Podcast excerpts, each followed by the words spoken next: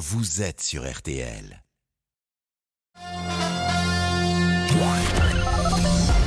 Les auditeurs ont la parole sur RTL. Avec Pascal Pro. Le bras d'honneur de Monsieur Dupont-Moretti. Quelle sanction ou pas pour lui? Sandrine est avec nous. Qu'en pensez-vous? Bonjour Sandrine. Sandrine est-elle là? Oui, Sandrine est là. Bonjour Sandrine. Quel est votre sentiment Bonjour, sur ce monsieur bras Pro. d'honneur Bonjour. Eh bien, mon sentiment, c'est qu'il ne démissionne pas parce que ça fait du bien d'avoir un ministre franc du collier. Eh ben, Voilà. eh ben, voilà un avis tranché. On va développer cette idée dans une seconde, mais Céline nous rappelle les titres. Avec justement euh, les suites de ces deux bras d'honneur d'Éric Dupont-Moretti hier à l'Assemblée, Olivier Marlex, le chef de file des députés LR, qui semblait visé par les gestes d'humeur du garde des Sceaux, a réagi tout à l'heure dans RTL Midi. Je ne comprendrai pas que le président de la République ne tire pas les conséquences. C'est une insulte à l'égard de la représentation nationale, a réagi le député LR. Pas de pénurie, mais de première tension dans les stations-service, alors que les dépôts de carburant sont encore bloqués. La grève, vous le savez, contre la réforme des retraites est reconductible. Perturbation donc aussi dans les transports aujourd'hui, avec par exemple un train sur trois en circulation à la SNCF. Et puis du foot, le Paris Saint-Germain face au Bayern Munich ce soir, huitième de finale, retour de la Ligue des Champions. Après s'être incliné à 1-0 à domicile, les Parisiens s'en vont défier les Bavarois sur leur terre. La météo pour cet après-midi avec vous, euh, Peggy Broche, c'est doux mais humide. Oui, les pluies circulent, hein, donc on peut avoir des moments d'accalmie et puis ça peut reprendre. Là où elles seront le plus soutenues cet après-midi, ce sera sur l'ouest, vers la Bourgogne-Franche-Comté également. Euh, La limite plus neige remonte à 2000 mètres sur les Alpes du Nord. Et puis dans l'extrême sud, dans le sud-ouest, on a quelques faibles pluies sous euh, des nuages euh, entrecoupés d'éclaircies. Là où le temps est sec et lumineux, c'est vers le Roussillon, la Côte d'Azur et la Corse, avec beaucoup de vent. On a du vent également sur tout le pays, en fait, où il y a des pluies, du vent de sud-ouest, ce qui ramène une certaine douceur, sauf sur l'extrême nord, où on a eu de la neige ce matin, 5 à 6 degrés. Ailleurs, des températures à deux chiffres, avec 12 degrés attendus au Havre, 13 à La Rochelle, 14 à Paris comme à Grenoble, 15 degrés à Nîmes, 17 à Toulon et Bastia, 18 à Carcassonne, 19 à Montauban, 20 degrés à Toulouse, 21 à Pau et jusqu'à 22 à Tarbes. Et demain, Peggy? Même type de temps avec des pluies moins soutenues, mais sur euh, les euh, deux tiers nord du pays, on aura encore euh, des averses avec du vent. Ce sera plus sec dans le sud-ouest et sur la région Rhône-Alpes avec un risque d'avalanche qui est fort sur le nord des Alpes. Dans l'après-midi, des pluies plus marquées sur le nord-ouest, sur un quart nord-est, on aura encore des nuages avec euh, des pluies plus faibles. Et attention aux averses orageuses dans le sud-ouest l'après-midi, ça restera beau sur l'extrême sud-est avec toujours un risque d'avalanche fort et des températures qui vont encore remonter demain, tant pour les minimales que les maximales. Les maximales 13 à 16 au nord, 18 à 21 au sud. Merci Peggy. Merci Peggy, c'est le 8 mars et figurez-vous, le 8 mars, c'est pour ça que j'ai demandé à Stéphane de rester. Figurez-vous que c'est l'anniversaire de Céline. C'est pas possible. Mais si, c'est l'anniversaire de Céline. Alors on lui a fait une petite surprise, mais gentille.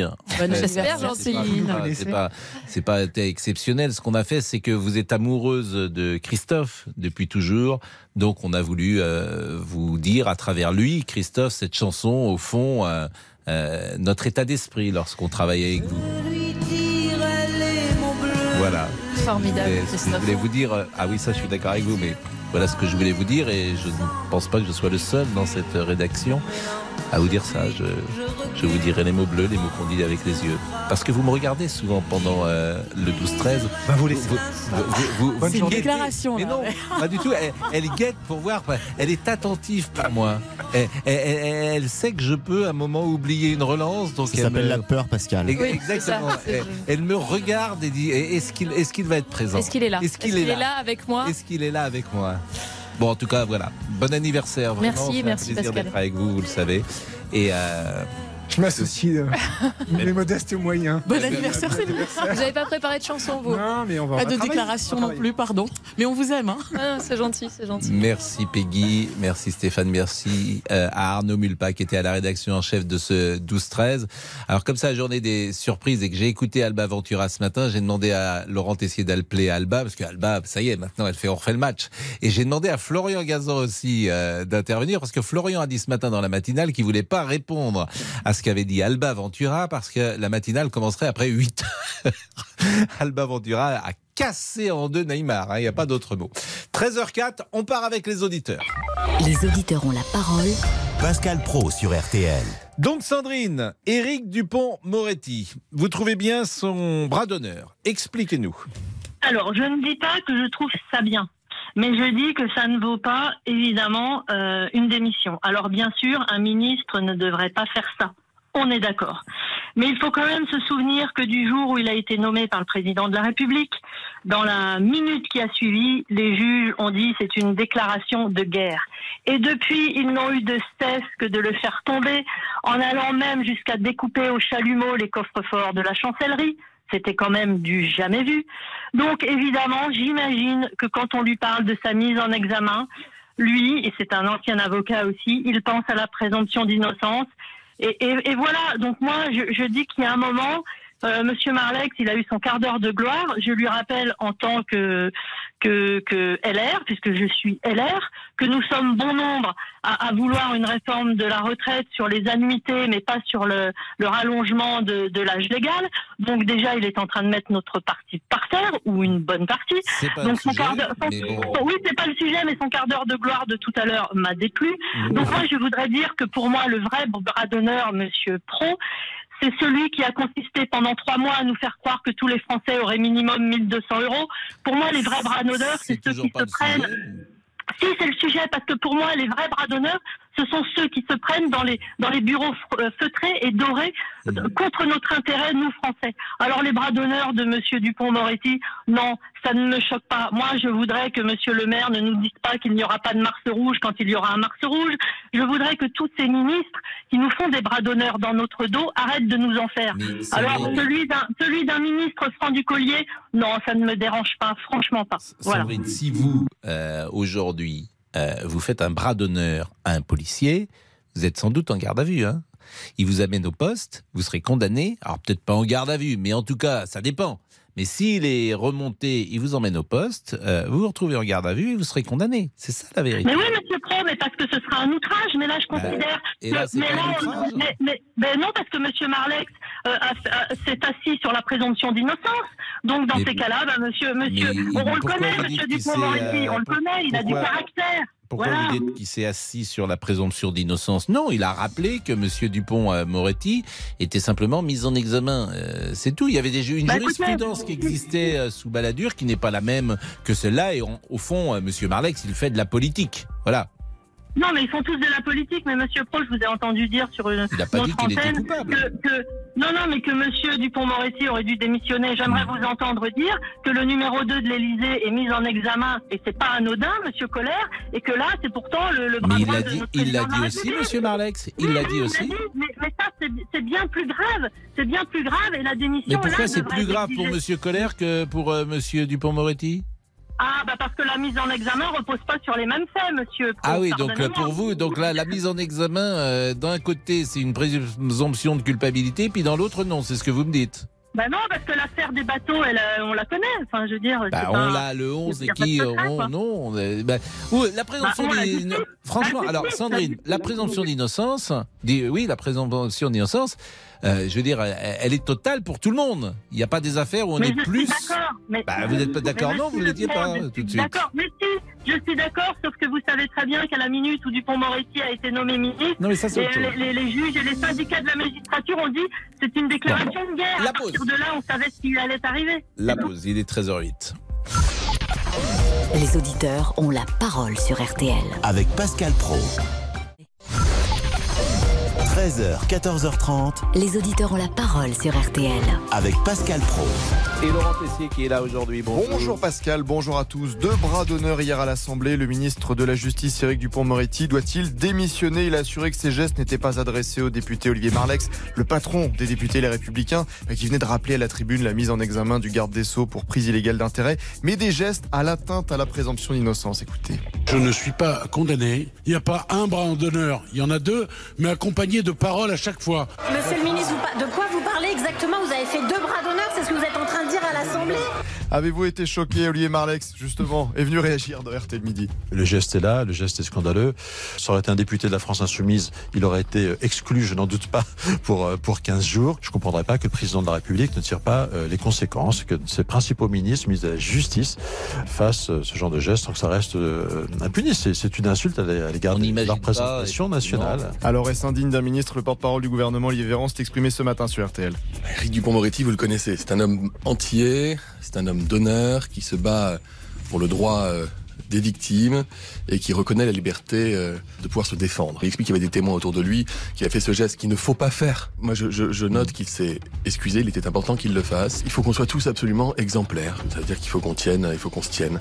Qu'attendez-vous d'Éric Dupont-Moretti au-delà des excuses? Vous avez la parole 3210 3210. C'est intéressant ce qu'il dit d'ailleurs, Monsieur Véran. Il se dit, il se bat pour les victimes. Euh, Non, il n'est plus avocat, euh, Monsieur Dupont-Moretti. Il est ministre de la Justice, mais j'ai l'impression qu'il l'a pas encore exactement compris. Qu'il peut-être qu'il était tout ministre de la Justice et qu'il n'est plus simplement euh, avocat et qu'il engage donc tout son gouvernement lorsqu'il fait euh, un geste et qu'il doit peut-être passer sous les fourches codines de la fonction plus que euh, de se mettre en avant toujours et, et- et tout le temps. Alors on était avec Sandrine, Sandrine qui a apprécié néanmoins le le geste, le bras d'honneur, parce qu'elle y voit une forme euh, de, euh, de franchise. C'est ce que vous nous disiez, voilà. Et que pour vous, les vrais bras d'honneur, bah, c'est euh, ils sont ils, sont beaucoup plus symboliques parfois, mais beaucoup plus difficiles pour les Français à, à encaisser. Ce que vous disiez. Exactement. Exactement, Pascal. Je trouve que la réforme des retraites ne nous, nous le démontre euh, tous les jours, où on nous a fait croire pendant des mois c'est 1200 euros, puis Mm. après c'est plus vrai, où on nous fait croire que les femmes seront avantagées. Aujourd'hui, on est le 8 mars, c'est totalement faux. Donc ça, ce sont des vrais bras d'honneur. Des Non, mais vous avez raison, euh, on le dit. Moi, ce qui m'étonne hier, c'est que d'une certaine manière, euh, les syndicats, euh, pardonnez-moi de le dire comme ça, hein, mais ils ont un peu raté leur coup, les syndicats, parce que la France n'était pas à l'arrêt. Objectivement, elle n'était pas à l'arrêt. C'est-à-dire Ah, que. Il y avait un million trois de personnes. Moi, je suis pas, je suis, je suis LR, hein, je vous le rappelle. Oui, mais elle n'était euh, pas à moi, je l'arrêt. suis pour une réforme des retraites, mais pas celle-ci. Voilà. Non, mais euh, la, la France à l'arrêt, c'était le, le mot d'ordre. Euh, moi, j'essaye toujours d'avoir de l'honnêteté intellectuelle sur tous les sujets. Elle n'était pas à l'arrêt, c'est-à-dire que les, les Je trains crains, ont je crains circulé. que la France à l'arrêt avec les raffineries, euh, on y soit dans pas longtemps. Ah bah ça c'est c'est la vérité d'un autre jour. Merci en tout cas Sandrine et bonne journée à vous. Olivier, euh, lui, a un avis sans doute différent. Bonjour Oui, Olivier. bonjour Pascal. Vous Bonjour, êtes Pascal. artisan, vous habitez Oui, bien sûr. dans Lyon. Oui, oui. Oui, exactement. Bah, moi, j'aurais tendance à dire que, si je peux me permettre, bah, le cirque continue, quoi. Tout simplement. Parce que là, c'est vraiment n'importe quoi. Alors, la question posée, c'est est-ce qu'il doit démissionner? Non, c'est pas ça. C'est est-ce que Monsieur le Président doit prendre ses doit, prendre ses responsabilités, point barre. Parce qu'il y en a, il y a un moment. En plus de ça, quand vous venez pas- de passer le le- avec Monsieur Véran, mais c'est à mourir de rire, quoi, quand, quand, quand on les entend ces gens-là. Moi, moi, moi, ce que je voudrais quand même que, que- que l'on que l'on mette en avant, c'est que l'image envoyée après l'histoire des présomptions d'innocence avec, euh, comme Sandrine disait, avec Monsieur Colère, ben, ça c'est sûr, c'est mais, mais c'est le, le- ce que les gens ont ressenti à l'instant T quoi. Alors si on se permet ça euh, dans l'hémicycle, alors après, faut pas s'étonner que Monsieur Macron prenne une, cla- une claque. Excusez-moi, mais euh, il y a un moment, faut peut-être arrêter un peu. Faut savoir ce qu'on veut. Enfin, moi, c'est un peu mon avis. Non, mais, je sais pas. Non mais vous n'avez pas tort. C'est vrai que l'image donnée par les hommes En plus, politiques. c'est pas n'importe qui quand même. Bah, c'est- Euh, quand même, euh. C'est hein, pas, que. pas le, pas le ministre. Enfin, il y a pas. Je vais pas dire qu'il y a des graduations en tant que Si, ministre. il y en a, mais il y en quand a, même vous avez raison. C'est pas n'importe oui, bah, quel bien ministre, bien sûr, vous avez alors, parfaitement bon, raison. Moi, Mais voyez, moi, je, je vais faire un petit parallèle avec l'entraîneur d'Angers, l'entraîneur de football. Oui, bah On voilà. en a parlé hier, monsieur euh, Bouazama. Bon, il a démissionné, lui. Il avait Ah tenu bah voilà. des propos ineptes lors d'une causerie d'avant-match à Montpellier. Bien sûr. Hein, il avait expliqué que euh, tout le monde avait eu euh, plus ou moins euh, avait touché plus ou moins des filles, c'est ce qu'il avait dit, pour justifier sur le terrain la présence d'un joueur qui s'appelle Ilyes Chetty, qui lui a reconnu des attouchements sur une jeune femme lors d'une soirée en boîte de nuit. Il sera d'ailleurs jugé en avril. Et l'entraîneur, a, pour justifier sa présence, a dit oh, vous savez, tout le monde a plus ou moins touché des filles. Bon, propos ineptes. Il a démissionné. Ça veut dire qu'en fait, on l'a poussé à démissionner. C'est ça la, la vérité. Donc, il y a sanction dans un club de football pour une parole inepte et pour un geste au plus haut sommet de la République qui n'est pas convenable, on va le dire comme ça, ben, il n'y a pas de Bien sûr. Bah, et puis d'autant plus qu'une démission, enfin, ça, ça aurait dû venir de lui. Alors des excuses, c'est pareil, parce que Mais maintenant on personne est parti dans... démissionne jamais de soi. Ça, euh, Bah, exactement, c'est ce que j'allais vous dire. Vous- Olivier, vous- ça, euh, Mais à chaque, à ça, chaque ça fois, à chaque n'existe fois, il y a des ça. gens qui sortent, qui ont des faits ou des gestes. Le lendemain, ça, ça, ça, ça, ça- ça s'aplatit en excuses et, et ça passe crème. Quoi. Il y a un moment, tout ça, faut que ça s'arrête. Oui, mais ça facile. infuse. C'est des. Moi, je pense que c'est des bombes à retardement, pour tout vous dire. Oui, ça oui, infuse. bah, comme- oui, oui, oui, oui, c'est ça exactement. Donc euh, la bombe, mais quand elle va péter, je sais pas. Enfin, euh, s'ils vont la prendre en pleine bonne tête, mais j'espère pas. Non, mais la bombe, que- parfois, c'est simplement euh, de ne pas aller voter. Hein, vous savez, c'est euh, l'abstention, Oui. la bombe. Oui, hein, mais- C'est ça. euh, des gens disent, bah, j'y vais plus. Oui, mais vous allez avoir des, des gens qui vont être mis en place avec quoi? Avec 5-10% des. des, des, des, Ben, des- c'est enfin, un, c'est- un moment, ce que vous dites est très juste, et c'est Voilà. peut-être un des problèmes, c'est-à-dire que les gens se détournent et de la politique, et il peut y avoir un, un déficit effectivement. Là où je vous rejoins, c'est quand, quand vous dites il va falloir quand même que ces gens-là prennent conscience qu'il faut changer le logiciel et il va falloir le changer en profondeur. Parce que là, euh, on sent bien quand même que depuis quelques mois, je ne sais pas si c'est le, le- l'après-Covid, mais il y a quelque chose de non, nauséabond dans cette société, que ça soit à tout niveau. On sent bien qu'il y a quelque chose qui est palpable. Bah, c'est Hein, le problème bah, moi- de l'exemplarité. Et, Voilà. et- et- et ça touche tout le monde. Ça touche, en fait, ça touche tous ceux qui ont une vie publique. Est-ce qu'un footballeur doit être exemplaire? Est-ce qu'un ministre doit être exemplaire? Est-ce qu'un présentateur de radio ou de télévision doit être exemplaire? Moi, je vous pose la question. Eh Je vous moi, pose je la oui. question et ça, c'est chacun peut y répondre. En, Personnellement, en oui, moi, je euh, pense. Est-ce que vous pensez, par exemple, que euh, bah, si euh, demain euh, un des présentateurs d'RTL est mis en examen, je ne sais pas pour pour une raison ou pour un, un autre, est-ce qu'il doit se mettre en retrait de, de son poste? Alors. Je ne sais pas, ça peut être euh, un soir, euh, tu, tu, tu, tu prends ta voiture et puis euh, tu es contrôlé, tu, tu roules à 180 à l'heure, que sais-je, ou au contraire, tu es contrôlé parce que tu, tu, as, tu, tu es au-delà de la limite du, de, de l'alcool réglementaire. Euh, est-ce que, et- et sans accident, hein, bien sûr, hein, je ne parle même pas d'un cas grave, mais est-ce que le présentateur, parce qu'il est mis en examen, doit se retirer au nom de l'exemplarité et parce qu'il a une vie publique? C'est vrai aussi pour euh, les sportifs, c'est vrai pour un chanteur, c'est vrai pour Mais euh, pourquoi voilà, cette, etc., cette etc. exemplarité, Pascal Mais je vous pose Pourquoi la question. moi, certains Eh disent ben, un c'est- footballeur n'a pas à être exemplaire. hein. J'entends Oui, ça. mais- je veux mais- dire, on l'avait vu pour Karim Benzema. Certains disaient, euh, c'est pas le sujet. C'est pas le sujet d'être parce que vous exemplaire. avez les, les supports, les supports numé- numériques et ces gens-là sont suivis par euh, énormément de monde. Et puis, et puis bah, ça fait quand même tâche d'huile quand même. Il n'y a, pas- y a pas photo. Quand vous faites quelque chose qui qui, qui, qui rentre pas dans les clous, il y a un moment, il faut s'en prendre qu'à soi. On a joué, on, on a voulu jouer, on a perdu. Enfin, il y a un moment, il y a, y a pas de, il y a pas, il y a personne qui est au-dessus de la loi, moi je pense. Il y a un moment, faut, faut quand même, euh, faut sa- savoir ce que l'on veut. Enfin, moi, c'est mon avis aussi. Hein. Bah écoutez, merci en tout cas de le donner euh, sur l'antenne Mhm. d'RTL. Vous êtes artisan? Eh ben, Qu'est-ce merci que, à vous. qu'est-ce que vous faites euh, cet après-midi? Et ben cet après-midi, ça va être euh, comme ce matin, pause de travertin. Pause de quoi? De travertin. De travertin? Oui, du travertin. C'est Oui, bien sûr. Mais c'est quoi le travertin? C'est de la pierre, c'est de la pierre, bah, c'est de pose revêtement, revêtement de sol en pierre. C'est des modules, c'est des modules, et puis vous faites, vous faites, vous, vous- bah, c'est comme du carrelage, mais au lieu, de- au, lieu, au lieu que ça soit du carrelage, c'est de la pierre. Eh ben Voilà. écoutez, euh, Voilà. là ça, ça c'est et ça vous posez ça dans un, chez un particulier? Euh, exactement, ouais, sur, sur, sur, euh, sur tout un, sur tout un, comment, tout un étage. Voilà. Eh ben, je vais regarder. Ça- ouais, Euh, J'imagine ouais, que moi je connais pas euh, forcément ça, mais tout le monde doit connaître le, le parfois. rendu, vous le rendu moi, est je- très sympa. Bah, ça, ça vous fait un peu imitation sol, euh, sol église, cathédrale, des choses comme ça, quoi. Ah. C'est vraiment, c'est vraiment sympa. hein. Et ça, vous faites ça sympa. dans une maison particulière? Le monsieur, il a Ah, voulu bah, ça euh, se du, fait de, du oui, bien sûr, oui. Oui, du travertin, un travertin. Oui, je, je vois le travertin. le travertin. Oui, c'est une pierre naturelle au sol. c'est- un carrelage voilà, italien et espagnol, Voilà. le travertin. Il y a plusieurs, il y a plusieurs façons de, de, de le poser. Il y a plusieurs modules, il y a plusieurs, Moi, je dors sur mon formats. travertin dans. Ouais, ouais, c'est un peu dur quand même. Oui, oui. Sur un travertin avec un matelas en clou, alors. Ah, euh, j'ai un oreiller, j'ai un oreiller et un travertin pour dormir. D'accord. Oui, d'accord. Oui, oui, bien sûr. Pourquoi pas? Bonne journée, Olivier. Oui, Eh bien, monsieur bonne journée à Damien. Monsieur. Ah, vous avez mis le petit pull de la marine? Tout à nous, fait. les gars de la marine. C'était pour vous faire plaisir, Pascal.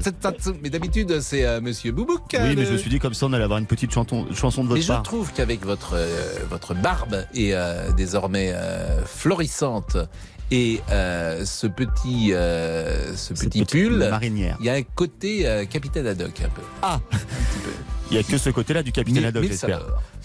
13h21, à tout de suite. Pascal Pro, les auditeurs ont la parole sur RTL. Pascal Pro, Les auditeurs ont la parole sur RTL. Laurent Tessier. Parlons de la réforme des retraites. La mobilisation est-elle selon vous une réussite? 1 300 000 manifestants hier selon le ministère de l'Intérieur, 3,5 millions selon la CGT. Mais la France n'était pas à l'arrêt. Alors est-ce un échec pour les syndicats? Sommes-nous aussi dans une impasse? L'intersyndicale demande à être reçue en urgence par Emmanuel Macron. Réaction ce matin sur RTL du porte-parole du gouvernement Olivier Véran. La porte du gouvernement, si c'est votre question, elle est plus couverte en fait. Et si les syndicats qui depuis effectivement un certain nombre de semaines ne l'ont pas franchi décident d'en retrouver euh, la voie et l'accès pour pouvoir discuter, nous on est dans le dialogue. Donc, nous attendons vos appels au 3210 3210 sur votre téléphone. Nous sommes avec Bruno. Bonjour Bruno. Bonjour Pascal, bonjour à tous les Est-ce auditeurs que vous avez le sentiment que les syndicats ont raté leur coup hier parce que la France n'était pas à l'arrêt? Ou est-ce que vous avez le sentiment que les syndicats ont réussi leur coup parce qu'il y avait quand même 1 300 000 personnes dans la rue? Ah bah, pour moi, le, le mouvement est réussi. Hein. Euh, y a pas c'est, un, un énorme succès pour les syndicats, ce qui s'est passé hier. Moi, je prends l'exemple à Rouen. euh, euh, c'est la première fois de ma vie. Je peux vous jurer que je faisais grève. hein. C'est la première fois de ma vie que je fais grève. Et euh, je veux pas dire que c'est la première fois que je manifeste. Hein. Euh, J'ai souvent manifesté. Mais là, je n'ai jamais vu autant de monde dans les rues de Rouen hier. Euh, un petit exemple, hein, tout simple. La ville est traversée par quatre ponts hein, en centre-ville. La dernière manifestation en janvier, qui avait été une des plus grosses, les trois ponts étaient noirs de monde puisque la manifestation passait d'une rive à l'autre en passant par les ponts. Et bien là, les quatre ponts étaient saturés de manifestants et il y avait encore du monde après dans le centre-ville. Alors j'entends ce que vous dites artères, hein. et euh, tout le monde peut partager ce que vous dites parce qu'on est frappé. euh, C'était la sixième euh, journée d'action. Il y a rarement eu autant de monde sur une période aussi longue. hein, désormais, ça c'est incontestable. Mais il n'empêche que la France n'est pas à l'arrêt. Alors je vais prendre des exemples très précis. Les lycéens, on avait imaginé qu'ils entrent dans la danse. Il n'y avait pas hier de grève chez les lycéens ou les collégiens. Je crois qu'il y a moins d'un pour cent. Donc ça, cette convergence des luttes, elle n'a pas marché. Pareil, les routiers.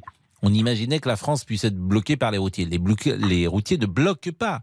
Donc on a l'impression que, je ne vais dire que ce sont les mêmes personnes qui euh, se mobilisent, mais que euh, il n'y a pas les salariés du privé, ils sont très peu présents également. Vous, vous êtes euh, un agent de surveillance, vous êtes privé? Non, je suis public. voilà, donc il y a très peu de privés. Donc moi, le sentiment que j'ai, c'est par rapport à euh, ce qu'imaginaient les syndicats.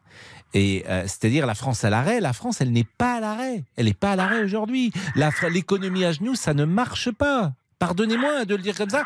D'autant que si vous me suivez euh, depuis euh, des semaines, je trouve que cette réforme, comme tout à chacun, je suis pas sûr que ce soit la meilleure réforme possible. Ah, Mais non, il y a une clair. honnêteté intellectuelle qui oblige à dire ce que je dis là. Alors bon, certes, vous avez raison, mais euh, bon, euh, sur le, nous sur Rouen, on a constaté quand même des points de blocage. Hier, les routiers ont bloqué euh, un, un rond-point stratégique euh, qu'on appelle ici le rond-point des Vaches, donc avec un barrage filtrant, tous les camions étaient bloqués. Mais oui, mais là Euh, aujourd'hui, il il est, il est encore bloqué ce rond-point? Ah bah croyez-moi aujourd'hui euh, aujourd'hui c'est l'opération port mort à Rouen. Les dockers sont en train de bloquer euh, tout le, tous les accès au port. Donc il y a à nouveau des camions, des routiers qui sont bloqués, des dockers qui bloquent. Euh, non non, euh, le mouvement continue à Rouen aujourd'hui. hein. Euh, ça a été un gros bazar ce matin pour aller en- sur Rouen. hein. Moi j'ha- j'habite en périphérie. Euh, les accès étaient bloqués parce qu'il y avait des barrages filtrants et il y avait une opération bloquée. Et vous-même, pourquoi vous faites grève Parce que vous êtes agent de surveillance, vous avez 58 ans. Vous travaillez depuis combien de temps? Euh, moi, j'ai commencé en 82, vous voyez, donc à 17 ans. hein, Donc il y a commencé à travailler 41 des- ans. Voilà. Vous avez travaillé sans discontinuer? Euh, oui, sans discontinuer. Pas de période de chômage? Non. pas Toujours dans le même chômage. métier? Non, non, non, j'ai travaillé dans le privé pendant 15 ans, donc je connais les deux systèmes. hein, euh, Mais vous, euh, vous étiez agent de surveillance euh, dans les... depuis, depuis 40 ans? Non, non, là, je suis euh, agent de surveillance depuis une vingtaine d'années. Et ça consiste fait, en euh, quoi? euh, bien, on, on surveille un, comment dirais-je, un établissement public la nuit. Voilà. Je, je commence à 17h et je finis le matin à 9h. Donc c'est les grandes Ah ouais. nuits. Et vous travaillez combien de jours par semaine? euh, Deux à trois nuits la semaine. Ouais, ça c'est dur. Quoi, c'est dur en même temps, vous avez 3-4 jours pour récupérer, mais euh, de 17 heures, euh, ça fait des journées euh, de. Ça fait combien d'heures euh, consécutives ça, 17 heures à 9 heures? Bah, 17h et des bananes, hein, si je dis pas de bêtises. bah, Ça fait, ça fait, ça Ah, fait euh, 14 heures.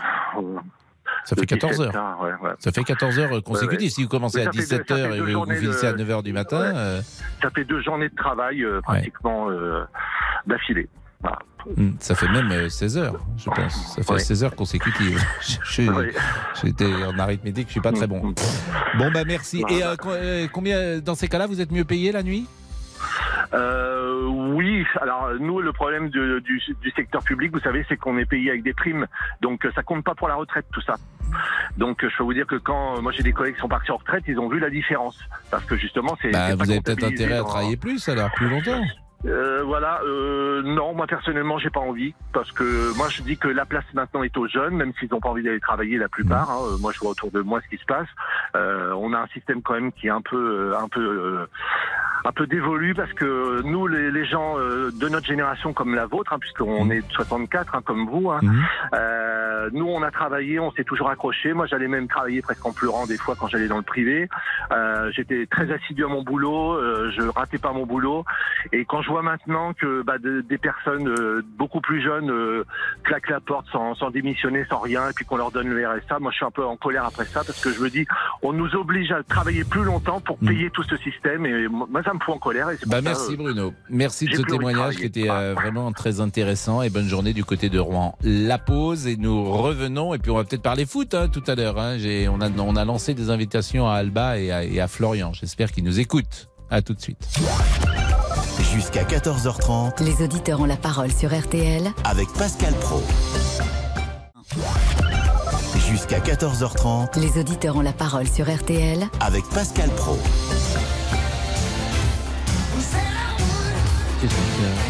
Musique d'entrée des joueurs du Paris Saint-Germain Ah bon? Oui. C'est plus Go West Ça fait longtemps que ce n'est plus Go West, Pascal. Ah, ça fait longtemps que vous n'êtes pas allé au Parc des Princes. Et ça c'est quoi cette chanson? Phil Collins.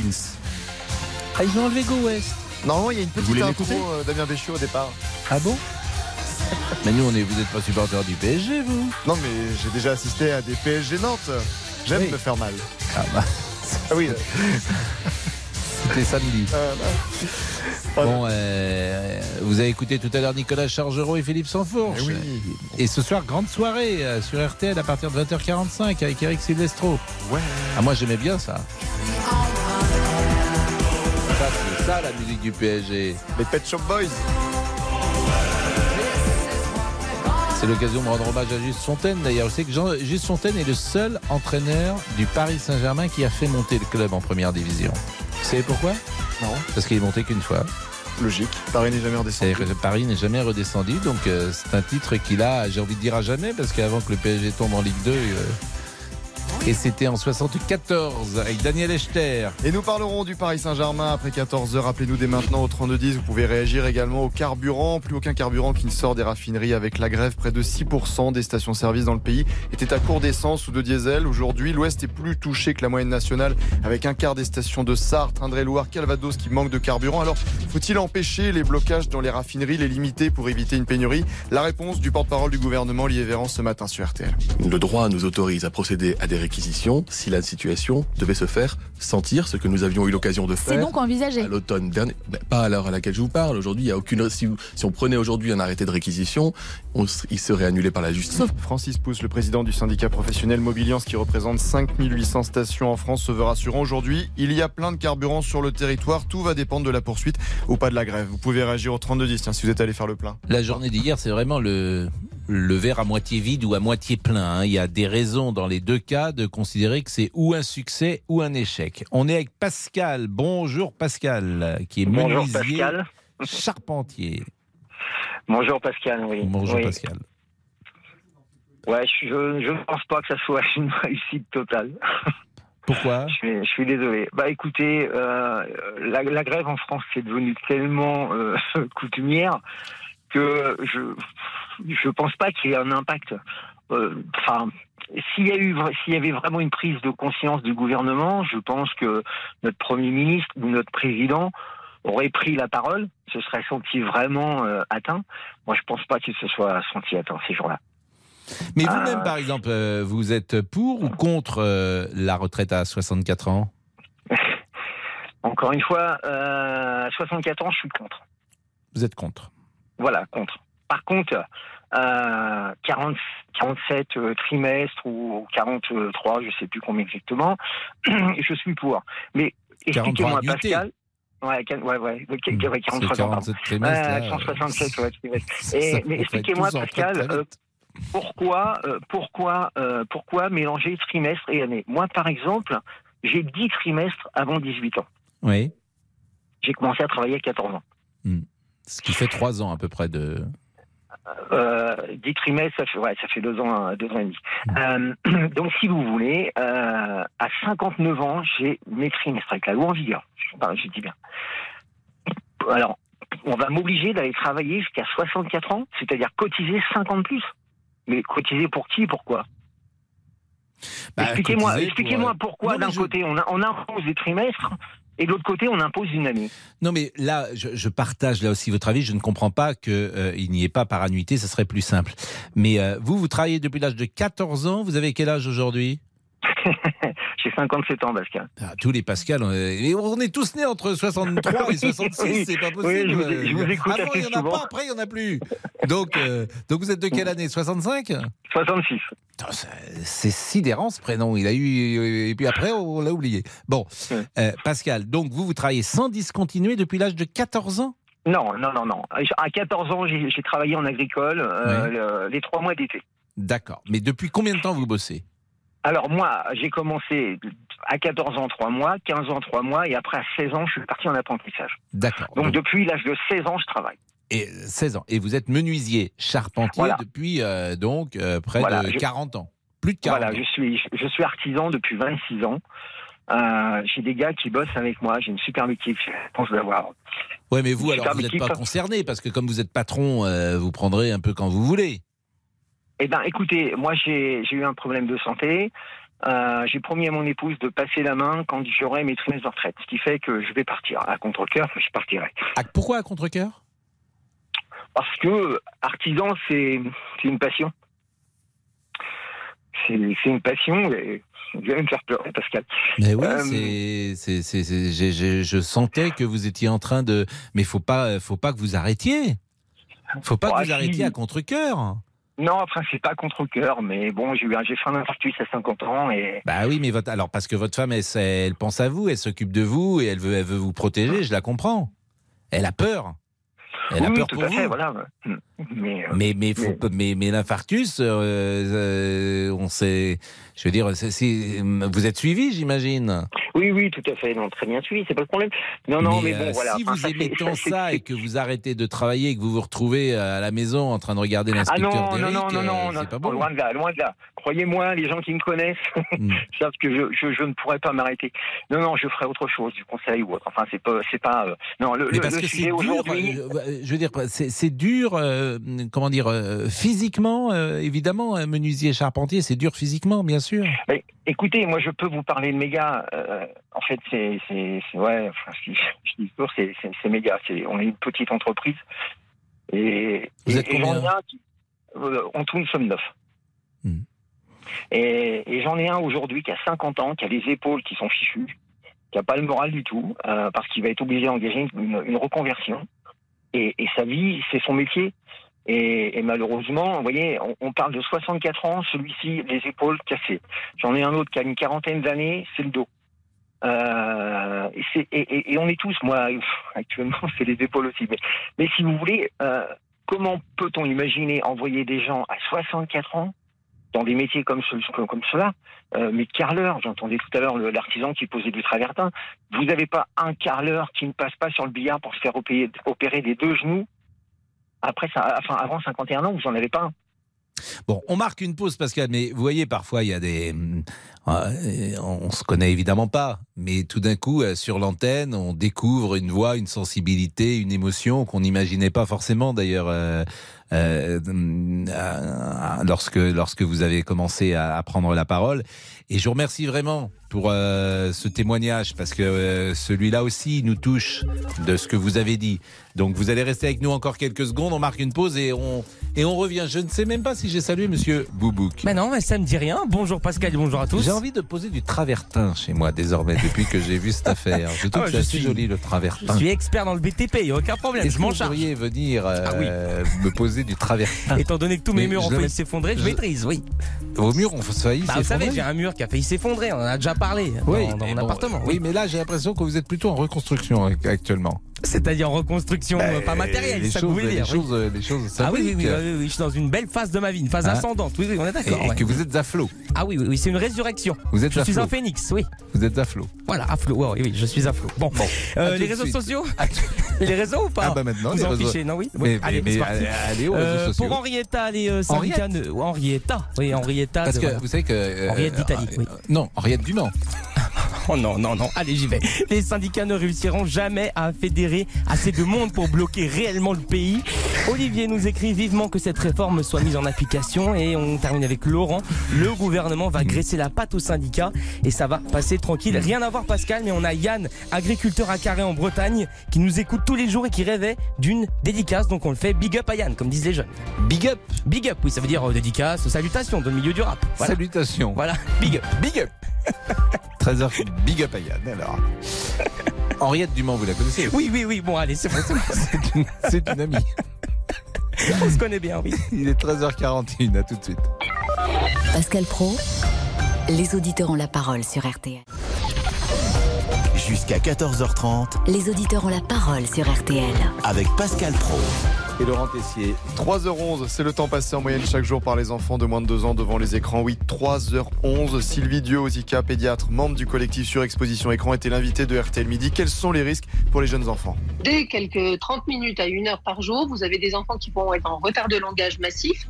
Ils ne vont faire que répéter ce qu'ils ont entendu sur les dessins animés. Donc on entend des enfants qui font l'alphabet ou qui euh, comptent en anglais mais ne comprennent strictement rien à euh, ce qu'ils entendent. Et donc ils n'ont pas, qui- ils n'ont pas du tout euh, leur langage. On a des troubles du sommeil très importants, on a des troubles du caractère, on a des troubles des interactions. C'est des enfants qui ne regardent pas bien dans les yeux, qui ont des interactions, qui ont des intérêts restreints pour euh, justement l'écran et qui n'ont pas du tout d'ouverture sur le monde. Alors racontez-nous comment ça se passe à la maison avec les petits. Est-ce difficile de les éloigner de la télévision, la tablette, le portable de nos jours et vous avez l'impression d'être constamment infantilisé en tant que parent? Venez témoigner dans l'émission. 3210. Bon, je salue Pascal, bien sûr. Je le remercie vraiment de sa sincérité, de son authenticité. Et c'est vrai que. euh, alors, euh, euh, qu'est-ce que vous faites comme travaux, menuisier, euh, charpentier Vous faites aujourd'hui, par exemple? Quel est le quel est le programme? Ben, à- à aujourd'hui, bah, c'est les, moi, c'est les rendez-vous. C'est les Ouais. rendez-vous, les devis, les commandes. Je passe de temps en temps Vous voir mes gars. Mais... En fait, vous faites Vous faites les parquets toujours? Oui. Les parquets. Mais alors, est-ce qu'on fait encore des parquets euh, sur mesure Vous voyez, des parquets à l'ancienne Com- complètement, complètement. J'ai la chance, moi j'ai la chance de travailler euh, actuellement pour euh, pour des gens qui ont acheté un château et on refabrique même des fenêtres. Euh, Ah Depuis depuis quelques temps, ouais, nous refabriquons beaucoup plus qu'avant, ce qui est ce qui est plutôt positif pour la transmission du savoir. Et et encore une fois, j'ai la chance d'avoir les, les, les, les- les gars avec les compétences. Euh, et ça, c'est oui, c'est extraordinaire. Et ça, faudrait peut-être encourager notamment l'apprentissage parce que c'est un métier merveilleux. Alors, chose que Euh, j'ai fait pendant des années. euh, Avec les Pascal. compagnons notamment, je ne sais pas si vous avez été Alors, compagnon oui, du Tour de euh, France, mais c'est des gens souvent non, non, non, merveilleux. non, non. J'ai, j'ai, failli en avoir un, mais le gamin a abandonné. Euh, mais non, non, mais si vous voulez, moi, enfin, le, le- le- je connais très bien le sujet de la, la- du- du- des centres de formation parce que j'ai, œuvré pendant quelques années euh, avec eux.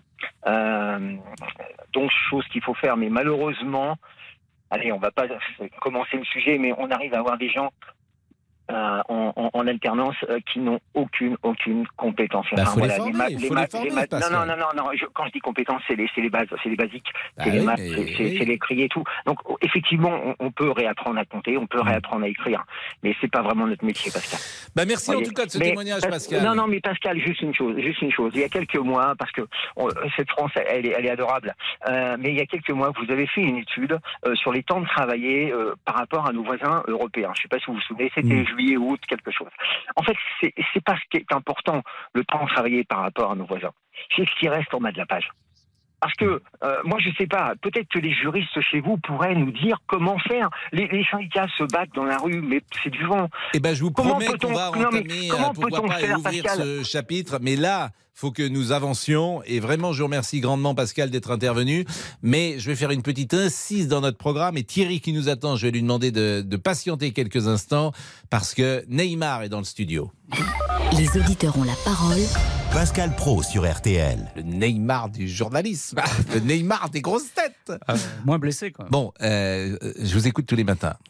D'abord, je trouve ça formidable. Ben, merci, Pascal. Ah, vraiment, euh, ce matin, c'était la, la pilote. C'était étonnant d'ailleurs. Pourquoi? C'est vraiment très intéressant d'ailleurs. Euh, chaque matin, il y a un truc qu'on découvre. Bon.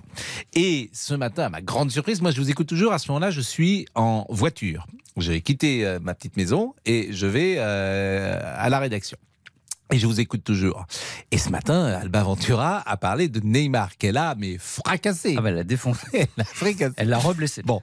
Et alors, on n'arrive pas à la joindre, euh, Alba. Je voudrais vous faire écouter euh, ce qu'elle a dit sur Neymar. Quelques. Quelques On a vendu aux supporters celui qui allait faire gagner la Ligue des Champions au PSG. Ils ont eu droit à un intermittent du football. On a le droit de dire que Neymar est une imposture à 230 millions d'euros? Parce qu'il y a quand même quelque chose comme ça. Là, je sens que Florian Gazan et Pascal Pro, qui est dans- sans doute derrière son poste, vont me disputer. Ça va, Florian Ça va, Florian? Non, Je vais pas remets réagir. bien Je vais pas réagir, sinon la matinale va commencer à 8h. Donc, euh, Bon, et Florian, évidemment, Gazin, qui est avec nous à l'heure du déjeuner, euh, a dit je peux pas réagir parce que la matinale va commencer trop tard. Mais là, qu'est-ce que vous auriez dit euh, ce matin? Parce que pour tout vous dire, elle n'a pas tort et elle a même plutôt raison parce que c'est une escroquerie euh, Neymar par rapport à ce qu'on attendait. Bien sûr, Mais ça dépend sur quel plan. parce Ah, il moi- a- moi, je il a trouve- rien fait. Non, mais il y a une forme de Neymar bashing en ce moment qui devient un petit peu insupportable. On lui tape dessus à, à- à tout bout de champ en oubliant quand même beaucoup de choses. D'abord, euh, l'argent de son transfert, il a été largement amorti parce Hmm. que d'abord, c'est pas cette somme de plus de 200 millions, c'est sur, étalé sur plusieurs saisons. Et grâce à Neymar, ils ont vendu beaucoup de maillots, ils sont développés énormément en Asie, le PSG. Et c'est aussi un axe de développement d'un club de football. Vous le savez, l'économie, c'est les clubs les plus riches qui gagnent les compétitions. Hmm. Hein, c'est pas voilà. Non, mais il, a- Madrid- il est décevant, il a rien fait. mais il a pas rien fait. Et non pas- seulement il ne fait rien, ça. mais quand il est pas là, on- le PSG joue mieux. Mais ça aussi, c'était c'est une Bah, l'esprit. En début- non, c'est vrai ça. Bah, dé- Honnêtement, c'est vrai. Tu peux pas jouer avec Messi, Neymar et Non, mais ça, c'est un, autre problème. Ah, c'est le même. Non, mais on peut pas jouer avec les trois. Mais Bah, quand peut-être- t'as les trois, t'es obligé de les faire jouer. Oui, mais quand on joue avec Neymar et Mbappé sans Messi ou avec Neymar et Messi sans Mbappé, ils ont aussi gagné des matchs. Donc c'est le problème, c'est les trois. C'est pas Neymar. Neymar, je suis désolé, en début de saison avant la Coupe du Monde, alors on va dire que c'est parce qu'il y avait la Coupe du Monde, c'était le meilleur Parisien. Tout le monde le disait. Euh, Paris volé sur l'eau. Ils ont été gagnés 7-1 à- à Lille. Il avait marqué 18 buts et fait 16 passes décisives en 29 rencontres. C'était son meilleur début de saison avec Paris. Ce qui prouve quand même que euh, quand il veut et quand il est motivé et quand il n'est pas blessé et en forme, il peut jouer. Donc euh, cela- là où je trouve ça scandaleux, c'est qu'on commence à dire que Neymar est la source de tous les maux du Paris Saint-Germain. Ça reste quand même un joueur extraordinaire. Quand Paris l'a acheté, il savait très bien qui ils achetaient, comme Ronaldinho à l'époque. C'est un joueur dont l'équilibre se fait par cette hygiène de vie peut-être un petit peu limitée, mais pareil, les blessures. Les blessures de Neymar, c'est des blessures à la cheville. Les blessures euh, liées à l'hygiène de vie, vous savez, Pascal, c'est des blessures musculaires. On se blesse pas à la cheville parce qu'on a fait la fête. Donc, moi, je, voilà, ce qui m'énerve Alba. Bah non, non, non. Après, je suis d'accord qu'il est un peu et qu'on attendait monts et merveilles. Bon, mais de là, que- le fracasser, ça me. Est-ce que demain matin, vous savez déjà ce que vous allez faire? Oui. Ah. Je vais vous raconter une histoire assez hallucinante sur le film d'horreur Scream qui est sorti aujourd'hui au Oui, cinéma. on en a parlé avec Stéphane Boutsock. Voilà, et ben, je- les scènes sont horribles d'ailleurs. Voilà, dans ben, je le sixième. Je rac- pas vu un. hein. Je vous raconterai pourquoi les, les scénaristes du film sont encore plus diaboliques le te- que le tueur. Bon, il est 13h51, mais vous êtes levé à quelle heure là aujourd'hui? Euh, je me suis levé à 5h15. À 5h15 Oui. Ça va, c'est une petite matinale. Oui, Petite tranquillement. matinale, Quoi. parce que autrement, les, euh, nos amis euh, Amandine, elle arrive à 2 ou 3 heures du matin ici. Oui, mais eux travaillent vraiment. Moi, je suis un saltimbanque. Ah c'est la mort de Claude François, euh, l'anniversaire de la mort de Claude François samedi. Ouais, c'est ça, ouais. Le 11 mars. Le 11 mars, ouais. 11 mars 1978. Je rappelle que c'est votre parrain. Ouais, ça me fera quelque chose. hein, Ça fait 45 ans déjà. J'avais Là, 10 ans quand il est mort. Et évidemment, vous vous souvenez euh, parfaitement quand, comment, où et vous l'avez appris. Je l'ai appris euh, samedi après-midi. Je rentrais de jouer au tennis et euh, j'étais sous ma douche. Et ma maman m'a dit Claude est mort, sous la douche. Incroyable. hein Et vous avez des contacts avec les enfants toujours? Ouais, de temps à autre, avec euh, Claude, ouais, qui vit au Portugal maintenant, et son petit frère Marc. Bah, Claude, c'est mon jumeau, on est né la même année, on est né en 68, et ma maman était très amie avec le- sa maman Isabelle. Donc, euh, ouais, ouais, il y, a un- il y a un lien comme ça euh, qui reste. Il y a des films où on vous voit avec Claude François, des films Super 8 ou des. Non, mais des émissions. Il y a une émission en 1976 qu'on trouve sur l'INA qui s'appelle La Bande à Clo-Clo, dans laquelle je joue, je faisais des sketchs, notamment avec Philippe Castelli, euh, qui était au. Voilà, j'avais, je parlais avec l'accent belge. J'avais, bah, ouais, j'avais 8 ans. Voilà. Vous êtes un enfant de la balle. C'est ça. Et je rappelle que votre père a réalisé parmi les plus grandes. euh, Champs-Élysées, pas mal de shows, et Jean-Pierre Spiron. Exactement. Et qui réalisait également, je pense, avec Patrice Lafont, une émission très moderne qui s'appelait. 1 sur euh, 5. Exactement. Et Ouais, mi-fugue. mi-fugue, mi- mi- mi-raison. mi-raison. Ouais, c'est, je lui dis souvent à Patrice Lafont, On est en 76 ou 77. C'est un magazine de société pour les jeunes. C'est d'une modernité étonnante. Il y avait Brigitte Simonetta. Ouais, Alain Bougrain-Dubourg, les frères Bogdanov. Exactement. Ouais. C'était très moderne. Bah, merci d'être passé. Merci, Pascal. Un plaisir, euh, Florian. Et on va rejoindre le fil de l'actualité avec Thierry qui nous attend pour parler euh, du bras d'honneur de Monsieur Dupont-Moretti. À tout de suite. Jusqu'à 14h30. Les auditeurs ont la parole sur RTL. Les auditeurs ont la parole sur RTL. Avec Pascal Pro. Laurent Et on en parlait il y a quelques instants avec Florian Gazan, la Ligue des Champions. Le PSG va-t-il éliminer le Bayern Munich? Huitième de finale retour en Allemagne. Paris qui joue sa saison après sa défaite 1-0 à l'aller à la maison. On mise tout sur Kylian Mbappé. L'objectif, il est clair, on veut se qualifier. On a beaucoup de confiance, de l'humilité aussi, parce qu'on joue une grande équipe, mais l'équipe a s'est remis la tête à l'endroit et elle est prête à relever le défi contre le Bayern. Et pas de Neymar, donc blessé, absent, saison terminée. C'est peut-être mieux comme ça, nous disait Alba Ventura ce matin sur RTL, on le rappelle. L'intermittent du football. On a le droit de dire que Neymar est une imposture à 230 millions d'euros Et bah si vous avez envie de dire la même chose, appelez-nous au 3210. On en parle après 14h. Euh, Jean-Alphonse Richard, je vous ai écouté hier, Monique Olivier, c'était c'était terrible. Alors cette femme qui ne parle vertigineux, hein. et ce qui était intéressant, c'est que euh, vous aviez donc euh, un ancien magistrat interrogé qui disait euh, Francis, je ne- Francis Nashbar, c'est l'avocat général. qui disait elle ne dira rien. Je ne crois Formidable, euh, hein, Nashbar. Ah, je ne crois qu'elle ne dira rien. Et euh, elle est euh, imperméable. Non, et puis elle, elle est dans la C'était formidable. Elle est dans la lignée de son mentor, c'est-à-dire que euh, elle se fait passer pour une victime, mais non, elle n'est pas victime. Non, elle, elle mais sait- imperméable. Elle sait tout, elle dit rien, mais elle joue, elle joue, c'est du sadisme. Oui, mais être imperméable, Ah vous oui. savez, on, on sera jamais dans le cerveau de quelqu'un d'autre, et, et ça reste un mystère. Quoi. Le mal, il disait, c'est le mal euh, absolu. Incarné, le mal incarné, le mal absolu. Vraiment, on peut réécouter hein, évidemment Oui, oui, une émission bien comme celle-là. Toutes alors, les émissions. En podcast, toutes les émissions comme vous, d'ailleurs, on peut réécouter euh, sur le site euh, Très très bonne euh, émission. il y a Oui, somme c'était toute, mais c'est passionnant. vraiment passionnant. Il y avait plein d'informations. Aujourd'hui, je vais vous parler de, de l'affaire Jean-Michel de Perrois. Je pense que pour là, ça vous dit rien comme ça. Si? Ah ben très bien. Alors l'affaire de la Josacine empoisonnée. Bien sûr, je m'en Très bien. souviens de Jean-Michel. 1994, la petite Émilie Tané, Bien sûr, elle boit ce verre de Josacine avec euh, euh, à l'intérieur du cyanure. On va accuser de Perrois d'avoir euh, tué la petite fille, même s'il ne la connaît pas. Il, il se serait trompé, il aurait voulu tuer euh, un rival amoureux, on va le dire comme ça. Euh, il a toujours nié, lui, de Perrois. Ça fait plus de 30 ans maintenant, euh, 30 ans que ça s'est passé. Il a toujours nié, euh, systématiquement. Je suis innocent, je suis innocent, je suis innocent. Il avait écopé de 20 ans de prison. Et là, il, il dépose sa troisième requête en révision. Je dis bien troisième requête. Parce qu'il est sorti depuis. C'est assez rare. Il, il est sorti depuis. Euh, voilà. Et donc, on va parler de cette troisième requête. Est-ce que l'affaire de Perrois va-t-elle être enfin révisée? Parce que là aussi, il y a un mystère. 14h30 dans l'heure du crime. Et 13h58, la pause, Agnès Bonfillon, le PSG et euh, les écrans également, les enfants qui regardent trop les écrans. À tout de suite. Retrouvez tous nos podcasts sur l'appli RTL. RTL. Il est 14h. Agnès Bonfillon, bonjour. Les trois titres à rappeler du jour. Bonjour Pascal, bonjour à tous. Encore de nombreuses actions aujourd'hui contre la réforme des retraites. C'est notre première information. Toujours aucune expédition, par exemple, de carburant depuis les raffineries. Plusieurs grands ports bloqués Marseille, Le Havre, Rouen. Les trois incinérateurs de déchets parisiens restent à l'arrêt. Dans les transports, petite amélioration par rapport à hier, mais c'est toujours un trafic très perturbé à la SNCF et à la RATP. Dans les airs également, ça devrait durer au moins les deux prochains jours puisque l'administration exige des compagnies aériennes qu'elles renoncent à 20 à 30% de leurs vols jeudi et vendredi en raison de la grève des contrôleurs aériens. Notre deuxième information est l'ouverture d'une enquête pour tentative d'assassinat après l'agression ce matin à Metz d'une femme de 46 ans en pleine ville. Un homme lui a asséné plusieurs coups de couteau. Une apparente tentative de féminicide puisque l'individu euh, serait son ex-compagnon selon l'un des secouristes.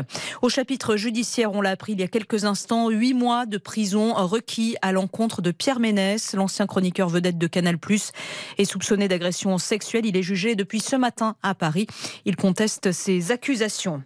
Dans l'est de l'Ukraine, c'est notre troisième information, la ville de Barmoud, épicentre des combats depuis plusieurs mois maintenant, pourrait tomber dans les prochains jours aux mains des Russes. Et cette fois, c'est le secrétaire général de l'OTAN qui le dit en marge d'une réunion des ministres européens de la Défense à Stockholm.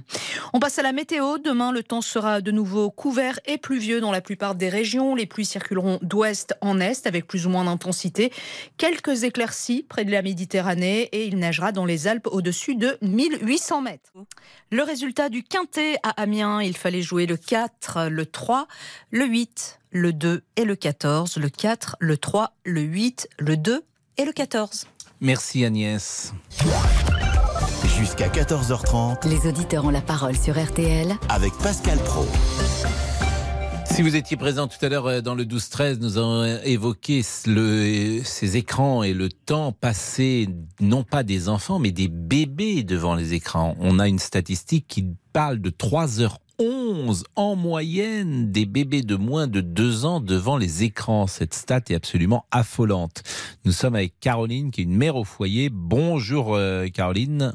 Oui, bonjour Pascal. Mais vous n'avez plus de petits bébés chez vous Alors, je n'ai plus de petits bébés, quoique j'ai un petit-fils. Oui. Euh, mais j'ai pas mal d'enfants. Et en fait, j'ai appelé tout à l'heure parce que euh, lorsque mon dernier, qui aujourd'hui a 14 ans, était en petite section de maternelle, alors comme il est de la fin de l'année, il est rentré en petite section de maternelle à deux ans, trois quarts, on va dire, euh, j'ai été surprise de, de, le voir un jour attraper mon téléphone et manipuler mon téléphone facilement. Et j'ai récupéré mon téléphone immédiatement et, je lui ai demandé, euh, enfin, il m'a dit, mais maman, euh, à l'école, on a des tablettes. Je dis, comment? Des tablettes? Donc, du coup, le jour même, je suis allée voir l'instituteur, qui était aussi le directeur de l'école maternelle, et je lui dis, excusez-moi, mais Henri me dit que vous avez des que les enfants jouent sur des tablettes. Ah oui, oui, oui, madame, elles nous ont été fournies par le conseil général. Et donc, mais ne vous inquiétez pas, ils ne font qu'une demi-heure le matin et une demi-heure l'après-midi. Alors, j'ai bondi, j'ai dit, mais moi, je refuse catégoriquement que mon fils passe du temps sur une tablette. À la maison, c'est interdit, donc je ne veux pas.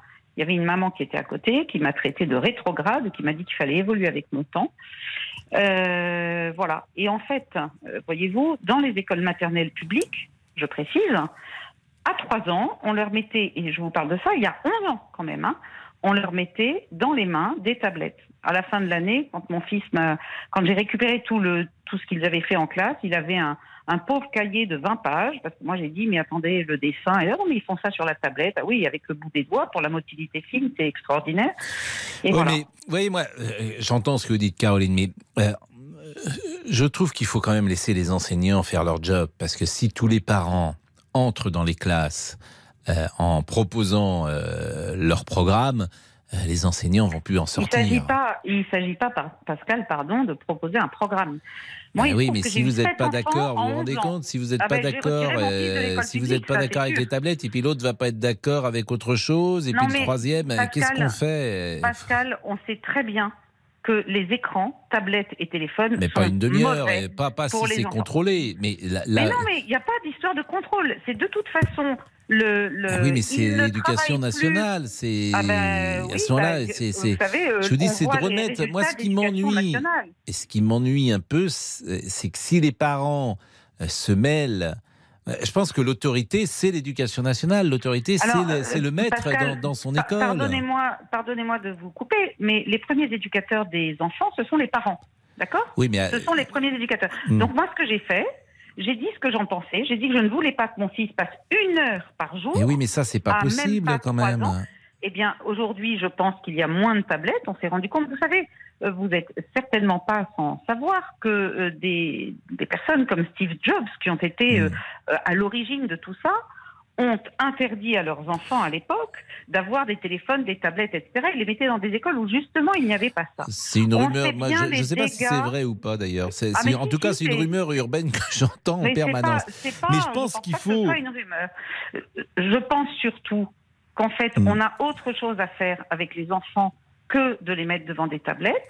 Vous parliez de, des- des- de la statistique pour les enfants de moins de deux ans, qui est absolument effrayante. Oui, ça ça c'est fait alors ça on est c'est effrayant mais là une demi-heure ça me choquait pas beaucoup mais une demi-heure non le seulement matin, ça me choquait pas mais je pense soir, que ça fait une demi-heure par jour. mais ça peut être euh, j'imagine que là moi en fait je c'est toujours pareil je fais confiance aux pédagogues en l'espèce. Ah. Bah oui, autrement, je, aujourd'hui. je, je leur fais confiance, autrement, j'en sors pas. Donc, je fais confiance euh, aux profs ou euh, à, à l'institution. Et je me dis qu'une demi-heure, en plus, je me dis une demi-heure pour des jeunes enfants, au contraire, ça leur permet peut-être de se Une familiariser avec l'ordinateur. hein. Hmm. Alors, euh, euh, moi, je, je, bon, personnellement, je suis pas d'accord avec vous. Au lieu de faire des dessins, ils, dé- ils dessinaient sur une tablette avec le bout du doigt, donc ils ne savent pas tenir un crayon. Enfin bon, il y a quand même Ils savent tenir beaucoup un crayon, dégâts. vous exagérez Non, sans doute un ans, quand peu, vous à les trois mettez ans. tout le temps devant une tablette.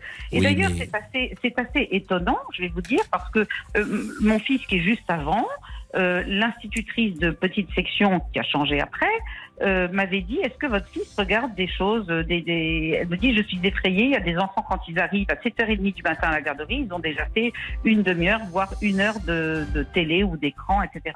Je dis ah non, non, mais chez nous, non. Elle me dit ben, ça se voit. Parce qu'en fait, votre fils sait jouer tout seul. Il sait raconter. Ben non, des mais ça c'est vrai. Restez Voilà. avec nous parce qu'on marque euh, un- une petite pause, Caroline, et merci d'être avec nous. Euh, Damien, vous voulez qu'on passe par Monsieur Boubouk, c'est ça? Oui, pourquoi pas, Pascal Monsieur Boubouk. Allez, mais nos réseaux sociaux. Allez, Paris Saint-Germain. Déborah va dans le sens de notre auditrice Caroline. Avec ma fille de 4 ans, on n'allume jamais la télé. Alexandre, toujours sur la page, à 4 ans, on développe son langage et ses gestes. On ne doit pas être collé devant un écran toute la journée. Vous aimez le foot, euh, Olivier? Ah oui, oui, oui. Donc oui, ce bien soir, vous regardez le PSG Évidemment. Avec qui? Dans mon bar favori, avec mon, mon colocataire, des amis, bien sûr. C'est un événement. Et vous oui. regardez ça où? Euh, dans, le, bah, dans, dans, dans un bar de Boulogne-Billancourt. voilà. un bar Ah, bah, Oui, oui, dans un bar. Dans le même bar où euh, ce week-end, euh, oui. Voilà. Un bar qui me porte chance, oui. voilà. Ah oui, Mais oui. paraît-il qu'on visite désormais ce bar C'est un musée. oui. J'ai écrit l'histoire là-bas. Puisque vous nous en parlez, nous en sommes où de cette affaire? Non, non, mais j'ai bien réfléchi. Je pense qu'on va, on va être amis. Franchement, j'ai pas envie de gâcher notre amitié. Je... Parce que si on va plus loin, après on sera plus amis. J'ai pas envie de la Mais perdre en tant qu'ami. euh, non, non, non, non, c'est très, mais c'est vous, très vous avez pas envie réfléchi. de gagner en amour ce que vous perdrez en amitié?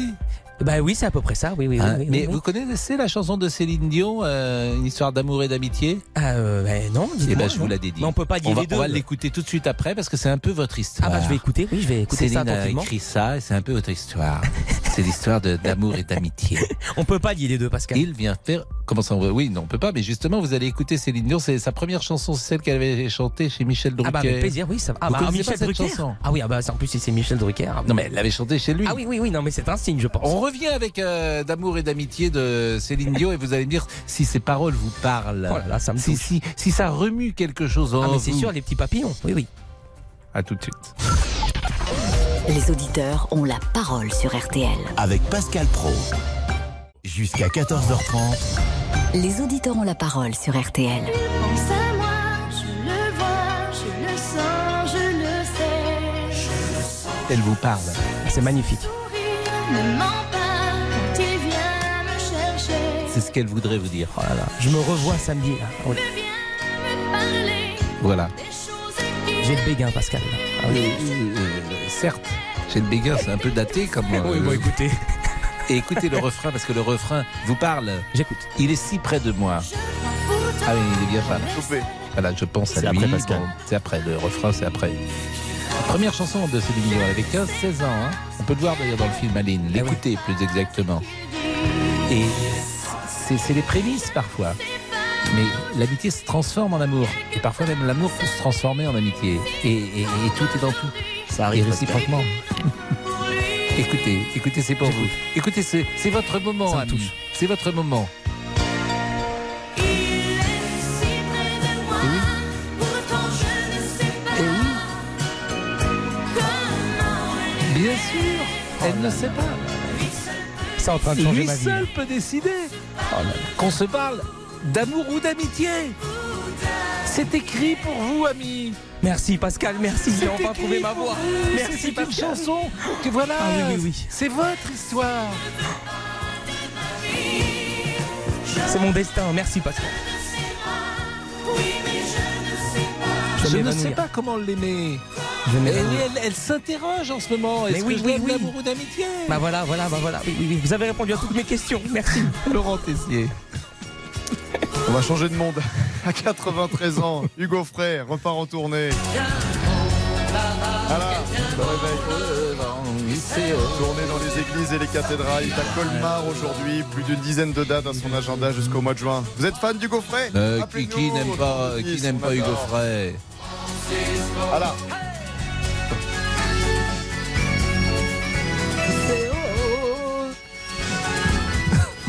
Stéphane est. Ben attends, on dit au revoir à Caroline d'abord. Merci Caroline.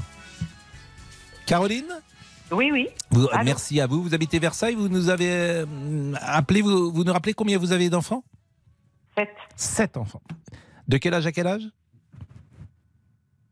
26 ans et le dernier 14. Bah écoutez, euh, c'est une belle famille. Ah, oui. Tout le monde s'entend bien? Tout le monde s'entend bien, oui, oui, tout à fait. C'est pas, c'est pas facile quand même, sept enfants. Ben, enfin, je sais pas. euh, Non, mais c'est pas facile à élever, à accompagner, à bah, organiser. c'est- euh. mais c'est pour ça que je pense que l'éducation demande une, une grande euh, attention de la part des parents et euh, et voilà. Mais c'est sûr qu'il y a des moments qui sont plus difficiles que d'autres. C'est vrai qu'il faut gérer les différences des enfants, leur chamaillerie parfois et tout. Mais mais voilà, dans les familles nombreuses, il y a aussi euh, de très beaux moments et, et voilà. Combien de garçons, combien de filles? Quatre filles et trois garçons. Et euh, on rappelle peut-être les, les prénoms? Ah, ça... non, je vais éviter. Pourquoi? Ouais, parce que euh, voilà, c'est voilà. Non, j'ai pas forcément envie de dire les prénoms de mes enfants, mais euh, c'est des prénoms assez classiques en fait. Euh, voilà, mais je pense quand même que c'est important d'alerter. En fait, c'est vrai que c'est facile pour des parents de donner une tablette ou un téléphone à des enfants pour les occuper. Moi, il m'est arrivé euh, en allant faire des courses de voir des bébés dans les poussettes et Mais je suis que les d'accord, on parents en a parlé, ils mettent leur téléphone dans la main. Ah oui, on en a parlé tout à l'heure. Bah, merci Caroline en tout cas. Stéphane est là aussi. Bonjour Stéphane. Bonjour Pascal. Vous avez 38 ans. Est-ce que vous avez des enfants J'en ai deux. Quel âge une fille, une fille de 8 ans et un garçon de 6 ans. Bon, Est-ce que vous réglementez l'usage de l'écran à la maison Alors on le réglemente plus aujourd'hui. On l'a plutôt fait quand ils étaient plus petits, plus Bah, Ils jeunes. ont 6 ans et 8 ans. donc Ils sont oui, pas non très mais âgés quand même. euh, pour venir au sujet des enfants euh, très très tôt qui regardent la télé 3 heures par jour à moins de 2 ans, euh, voilà, c'est dans cette période-là qu'on n'a pas forcément allumé la télé. Nous, on n'en a pas dans la maison, on n'en a pas dans le salon. On a une petite pièce qui est dédiée pour regarder la télé, mais la télé, c'est une activité. C'est-à-dire qu'on n'allume pas la télé euh, pour euh, se passer le temps. C'est-à-dire qu'on choisit, c'est un moment. On va allumer la télé, par exemple, pour regarder un joli Walt Disney le soir en famille, euh, le week-end. Voilà, c'est plus dans cette optique-là qu'on va regarder la télé à la maison. Est-ce que vous savez combien vos enfants regardent chaque jour leurs écrans? D'abord, ils ont un smartphone? Non, ils n'ont pas de smartphone Ah, non, non, même non, tous les deux. Pas de smartphone. Bon, ils ont quoi, un ordinateur? Pas de- Non, il n'y a pas d'ordinateur. Alors, il y a ma fille qui a eu un super globe euh, éducatif pour euh, le Père Noël lui a apporté ça l'année dernière. C'est quoi un super globe Alors, c'est en fait, c'est un globe terrestre. Et dedans, il y a un petit ordinateur intégré, donc qui est interactif, qui vient poser des questions et on vient chercher réponse sur le globe. D'accord. Pas un ça, c'est celle- ordinateur. ça, c'est celle qui a 8 ans ou 6 ans En 8 ans. 8 ans. Oui. Bon. Ça, c'est pas mal. Donc c'est le seul moment où elle regarde un écran euh, en dehors des séances de télévision qu'elle regarde avec vous. Oui, c'est ça. On- après, de temps en temps, la télé, ils l'allument. Il y a une petite, euh, un petit quart d'heure à perdre. Voilà, ils ont, ah, ils ont passé une bonne journée, ils ont été cool. euh, ils, ils disent, allez, on peut regarder un petit, un petit truc à la télé. Voilà, ils allument la télé. Mais vous êtes vigilant, c'est-à-dire que vous considérez qu'il y a un danger avec les écrans? Bah, il y a tout et n'importe quoi. Il y a, ouais, ouais, je pense qu'il y a quand même un petit danger. Oui, oui. Si on n'est pas derrière à surveiller un petit peu ce qui peut se passer, oui, il y a, il y a quand même un danger. Mais est-ce qu'il y a des amis de vos enfants de 6 et 8 ans qui ont donc le même âge et qui ont déjà Oui. chez eux ou un smartphone ou une tablette? Euh, non, non, je pense pas. J'ai pas connaissance. Non, non. Donc ils ne vous disent pas, ma petite copine a un smartphone, pourquoi? D'abord, est-ce qu'ils vous demandent? Est-ce qu'ils sont plus demandeurs d'écran? Pas spécialement, justement, ils s'occupent autrement en fait. Comme on n'a pas eu l'habitude d'allumer la télé à la maison, Mhm. en fait, ils, ils font d'autres choses. Ils font beaucoup de loisirs créatifs. Ils font beaucoup de. Ça peut paraître banal, mais ils font. Ils prennent une feuille, ils prennent des crayons, ils dessinent énormément. À l'ancienne Euh, à l'ancienne. Ils vont jouer, euh, pour pas citer de marque, ils vont jouer avec des petites poupées euh, Barbie, ils jouent avec leur Lego, ils jouent avec leur Playmobil. Voilà, ça manque pas de jeux. Il y a beaucoup de, il y a des jeux de cartes à la maison, on va jouer en famille.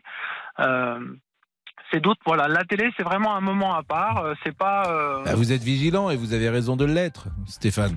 Et 3h11, là, moi, c'est vrai, quand j'entends moi, j'ai entendu 3h11 ça, c'est et que j'entends moins de 2 ans, euh, je me demande déjà comment déjà c'est possible de regarder la télé euh, 3h11, déjà, dans une seule journée. Et alors, pour un enfant de cet âge-là, ça me paraît complètement. Ça me paraît même impossible, en fait. J'ai du mal à, à croire ce nom. Ben si, parce qu'on les met devant, ils sont dans le, je sais pas s'ils sont dans le berceau ou dans, dans, dans, dans- dans le parc, à- comment ça s'appelle, dans le Yupala. Ah oui, le Yupala, oui. Ah oui, oui, bah, bah, oui, oui, oui. Monsieur, monsieur Boubouk, vous avez été dans un Yupala Un Yupala? Vous savez pas ce que c'est que le Yupala? Ah non, le Yupala, non, pas du tout, pas du tout. Qu'est-ce que c'est? bah, Dites-moi. Yupala, on met des petits bébés dans un Yupala et il commence à apprendre à marcher comme ça. Il commence à, ah oui, il commence à apprendre, à, il apprend à marcher dans Ah, le c'est pour les Yupala. aider à marcher, là. Yupala, non, d'accord, bah non, bah, j'ai jamais eu de Yupala, non, non, non. Je crois que c'est fini, ça, hein, Pascal. hein. C'est fini, le Ah oui, Yupala voilà, c'est bien ce qui me semblait. ouais. C'est très connu le Yupala, monsieur Damien, vous connaissiez ça, Bien sûr, le, Pascal. le Yupala? Ah bah, bah, Vous bah, avez ouais, appris à marcher à, à quel âge, monsieur Boubouk vers... Vers euh, 12-13 ans 17-18 ans. Vous avez- Il a marché tard. Oui. C'est mes zouzous Il comme ça. Il a, il a marché tard. Il a parlé tard, il a marché tard. Mais après, bon, ça peut rattraper, mais. Bon. Euh, bah écoutez, non, mais faut être créatif, bien sûr. Faut faire du sport quand on est jeune. Voilà. Mais dès l'âge de 5 ans, 6 ans, 7 ans, on commence à faire un peu de compétition de sport, de tennis, de football, que sais-je. Mais ça, c'est mieux que de passer sa vie euh, devant un écran. Il est 14h20. A été bien notre petite chanson. Hein euh. Céline Dion Ah ouais. Elle était très bien. Ah oui, Ah, ah, je l'ai- franchement. je l'ai téléchargé là. Ah oui, elle est Vous magnifique. avez téléchargé qui Sur mon téléphone, la musique. Ah, Ah, elle est magnifique. Ah oui, oui. Mm. à tout de suite. Pascal Pro, les auditeurs ont la parole sur RTL. Les auditeurs ont la parole sur RTL. Avec Pascal Pro. Vous les femmes, vous les charmes, vos sourires nous attirent et nous désarment. Nous sommes tous fans de Rulio. Bien sûr. Vous les femmes, c'est une journée particulière. Alors c'est pas la journée de la femme, hein, c'est la journée des droits de Des la droits. femme, ce qui est un peu euh, différent et même ce qui est beaucoup différent. C'était un plaisir d'être avec vous. De entourent. Et le débrief arrive avec euh, Laurent euh, Tessier. À demain, peut-être. Restez hein, quand même, hein, c'est pas, terminé- c'est pas terminé. Laurent, Jean-Alphonse Richard. Vous les femmes, vous mon drame, vous si douce, vous la source de nos larmes. 13h, 14h30. Les auditeurs ont la parole sur RTL. C'est l'heure du débrief de l'émission par Laurent Tessier. Deux bras d'honneur hier à l'Assemblée. Le ministre de la Justice, Éric Dupont-Moretti, doit-il démissionner? Il a assuré que ses gestes n'étaient pas adressés au député Olivier Marlex. Le patron des députés Les Républicains venait de rappeler à la tribune la mise en examen du garde des Sceaux pour prise égale d'intérêt. Éric Dupont-Moretti parle de gestes pour l'atteinte à la présomption d'innocence. Je ne suis pas condamné. Il n'y a pas un bras d'honneur. Il y en a deux, mais accompagnés de paroles à chaque fois. Monsieur le ministre, de quoi vous parlez exactement? Vous avez fait deux bras d'honneur, c'est ce que vous êtes en train de dire à l'Assemblée Alors, avez-vous été choqué Est-ce indigne d'un ministre? La réaction d'Olivier?